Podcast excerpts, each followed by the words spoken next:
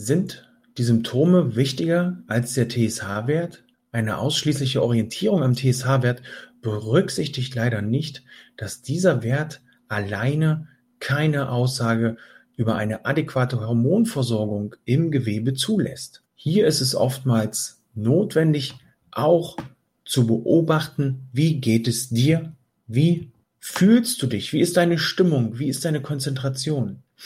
Mehr zum TSH-Wert erfährst du in der neuen Folge von deinem Hashimoto-Podcast Leichter Leben mit Hashimoto. Ich wünsche dir viel Spaß dabei.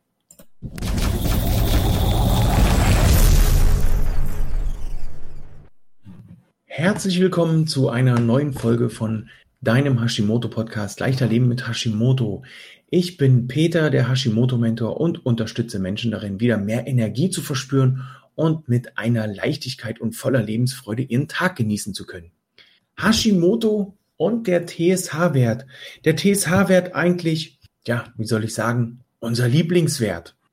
Wenn nicht unser Lieblingswert, dann der Lieblingswert der Ärzte, denn das ist der einzige Wert, den sie ohne Murren abnehmen oder prüfen lassen wollen oder lassen können, wenn es darum geht, eine brauchbare Aussage rund um unser Hashimoto zu Fällen. Hashimoto hier als Autoimmunkrankheit ist also allein von diesem Wert abhängig. Ist er zu hoch, ist er zu niedrig, können wir hier natürlich entsprechende Aussagen treffen. Kurz vorab, ich bin kein Mediziner, ich bin Fachberater für ganzheitliche Gesundheit. Die Sachen, die wir heute besprechen, wurden ausführlich recherchiert. Ich bin kein Arzt. Hier also auch nicht das medizinische Hintergrundwissen, sondern einzig und allein die Recherchearbeit unter Zuhilfenahme meiner Ausbildungsmaterialien. Wer hier noch mehr Informationen braucht, den verweise ich ganz klar an den behandelnden Arzt, sei es der Endokrinologe oder der Hausarzt. Wir starten. TSH, was bedeutet das überhaupt? TSH ist hier das Thyroid Stimulating Hormon, also das Thyro, Thyro, schon ein Zungenbrecher, das Schilddrüsenstimulierende Hormon.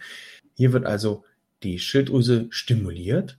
TSH ist eigentlich von der Hirnanhangsdrüse ein von der Hirnanhangsdrüse freigesetztes Hormon, das unsere Schilddrüse stimulieren soll.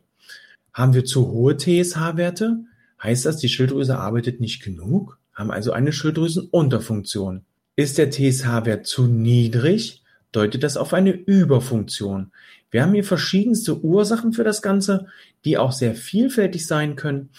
Äh, nützlich ist es dabei immer, die FT3 und FT4-Werte mit zu untersuchen. Leider sehen unsere Ärzte das nicht immer so. Der TSH-Wert hat also hier eine große Aussagefunktion laut der Ärzte, was wir haben, eine Unterfunktion oder eine Überfunktion.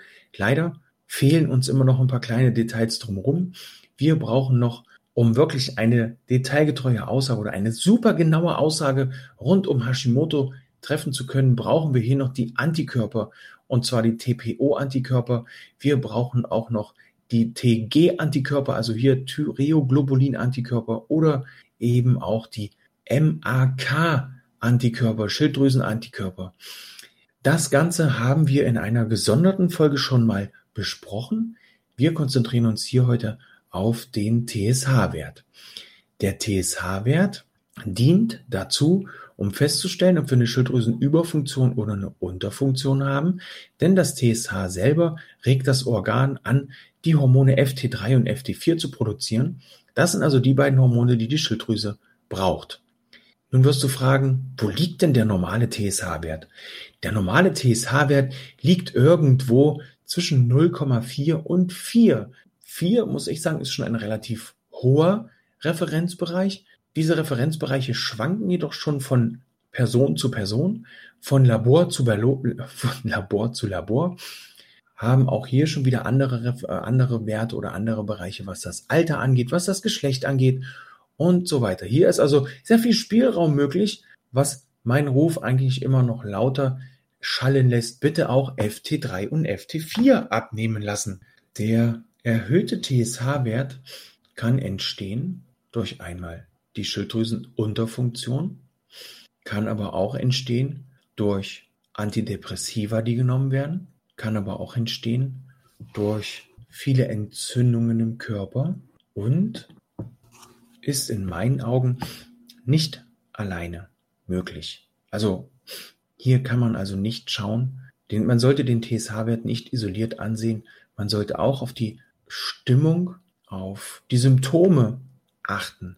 Auch hier werden mehr und mehr Experten lauter und verschaffen sich Gehör, denn es ist auch wichtig, nicht nur zu schauen, was sagen die Blutwerte, sondern wie fühlt sich der Patient parallel zu den Blutwerten. Es kann sein, dass der TSH-Wert in einem guten Bereich ist, aber der Patient sich sehr müde und niedergeschlagen fühlt und die Symptome noch ja, im Vordergrund stehen. Hier ist es dann also wichtig, mit den Schilddrüsenhormonen wieder nachzusteuern. Das besprichst du am besten mit deinem Arzt. Was du ernährungsmäßig tun kannst, das werden wir am Donnerstag, den 18.06. um 17 Uhr in Leichter Leben mit Hashimoto TV besprechen. Das live in meiner Facebook-Gruppe mit Hashimoto voller Energie und leistungsbereit. Da bist du herzlich eingeladen. Von meiner Seite war es das jetzt. Ich wünsche dir noch einen wundervollen Tag und sage Tschüss, ciao, ciao, bis zum nächsten Mal.